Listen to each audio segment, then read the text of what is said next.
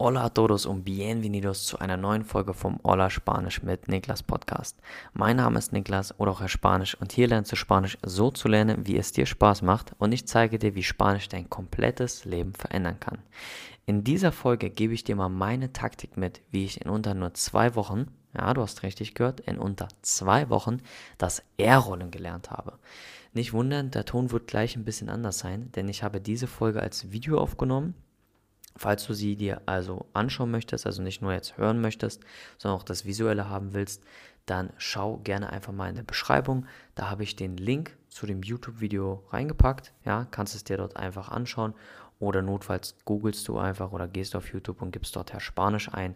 Da kannst du das Video dann auch sehen. Sonst wünsche ich dir natürlich viel Spaß mit der Folge und sag schon mal hasta luego.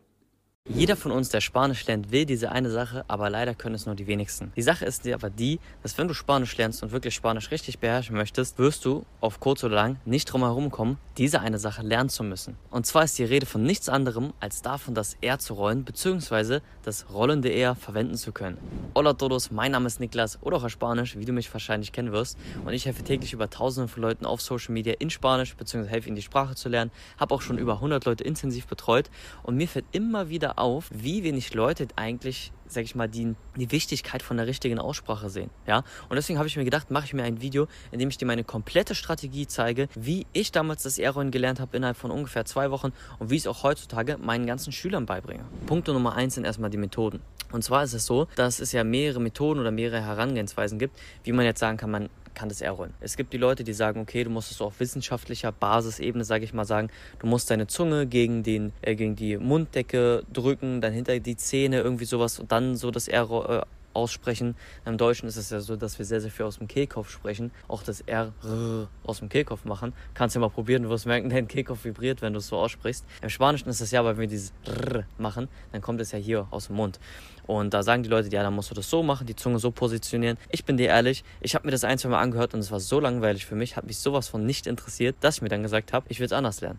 Und da habe ich mir dann einfach mehrere Wörter rausgesucht, äh, die das R-Rollen triggern, ja, die so konzipiert sind, dass wenn du dieses Wort aussprichst, dass die Mundbewegung, die Bewegung deiner Zunge automatisch das R rollt. Das ist beispielsweise bei den Wörtern wie tedeso, ja, wenn du es ganz schnell aussprichst, tede, tede, tede, tede, dann kommt tere. Bei dem Wort madeta ist, hört sich wie ein spanisches Wort an, heißt aber tatsächlich nichts. Es ist so, dass du irgendwann Marta rausbekommst. Also wenn du sagst Madeta, Madeta, Marita, Marta, Marta. Ja, so ungefähr. Aber mein absoluter Favorit und auch der, mit dem ich es gelernt habe, ist das Wort Brötchen. Ja, das deutsche Wort Brötchen. Du machst das einfach so, dass du das R mit einem D austauschst. Dann hast du sozusagen Bedötchen. Und wenn du das jetzt die ganze Zeit hintereinander sagst, dann müsstest du auch Brötchen rausbekommen. Also wenn ich es mache, Bedötchen, Bedötchen, Bedötchen, Brötchen, du siehst, beim dritten oder vierten Mal kommt es bei mir schon automatisch. Kann ich es gar nicht für.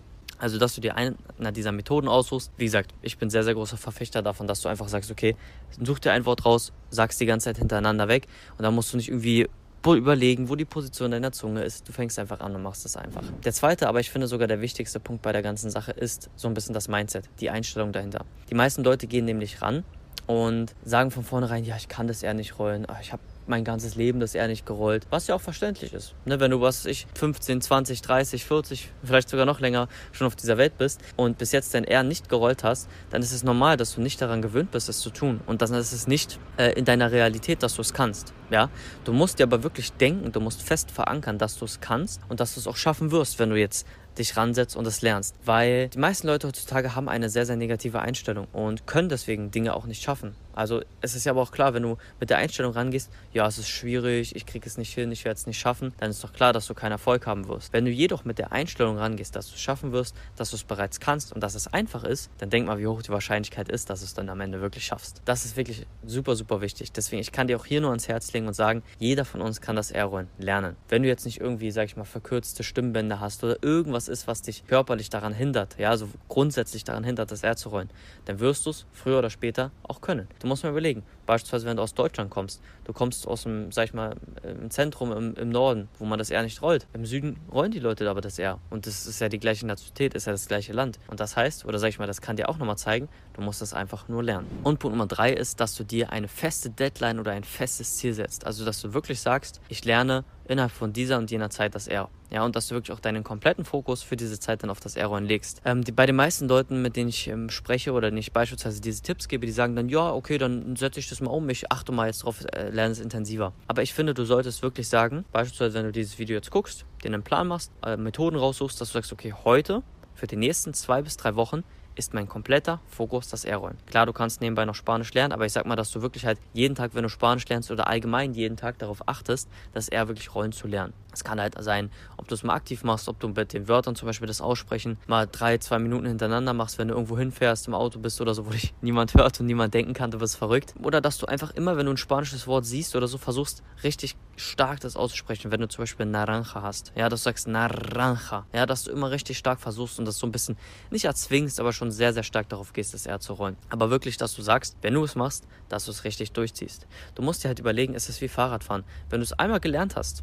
dann hast du es drauf. Dann kannst du darauf aufbauen. Und ich hatte letztens mit einer telefoniert, mit einer Followerin von mir, wo ich dann gesagt habe, okay, ich erkläre dir das mal am Telefon, dieses System, was ich dir jetzt gerade erkläre. Und da habe ich auch gesagt, du fängst einfach erstmal an dass du das mit einem Ein-Wort machst, zum Beispiel Brötchen, Brötchen, Brötchen, Brötchen, bis du das wirklich gut kannst, dass es nach dem dritten, vierten, fünften Mal kommt, wie bei mir. Und dann kannst du sagen, okay, dann beziehst du es auch, dass du im Spanischen allgemein anfängst, das R zu rollen. Wenn du Wörter siehst, wenn du Spanisch allgemein benutzt, dass du da mal versuchst, das R zu rollen. Und so wird es dann irgendwann auch vollkommen normal für dich, dass wenn du spanische Wörter aussprichst, du das R dazu rollst. Und deswegen wirklich, wenn du dich jetzt einmal zwei, drei Wochen hinsetzt kannst du es schaffen und dann von da an kannst du aufbauen und dann musst du ja nicht mehr so intensiv lernen. Das ist das Gute, wenn du es einmal sozusagen freigeschaltet oder ich sage immer gerne aktiviert hast, dann ist es ja, dann bleibt es ja da, weil du es ja auch, wenn du aktiv Spanisch lernst, oder auch bei anderen Sprachen, wenn du diese aktiv lernst, sprichst, ist es ja immer da. Ja, und du lernst es ja dann wirklich täglich. Was du gerne auch machen kannst, wenn du dir beispielsweise sagst, du fängst jetzt heute an oder du nimmst dir einen Tag, dann schreibst du mir gerne auf Instagram, sagst mir, in welchem Zeitraum du das lernen möchtest und dann schreibe ich mir das ein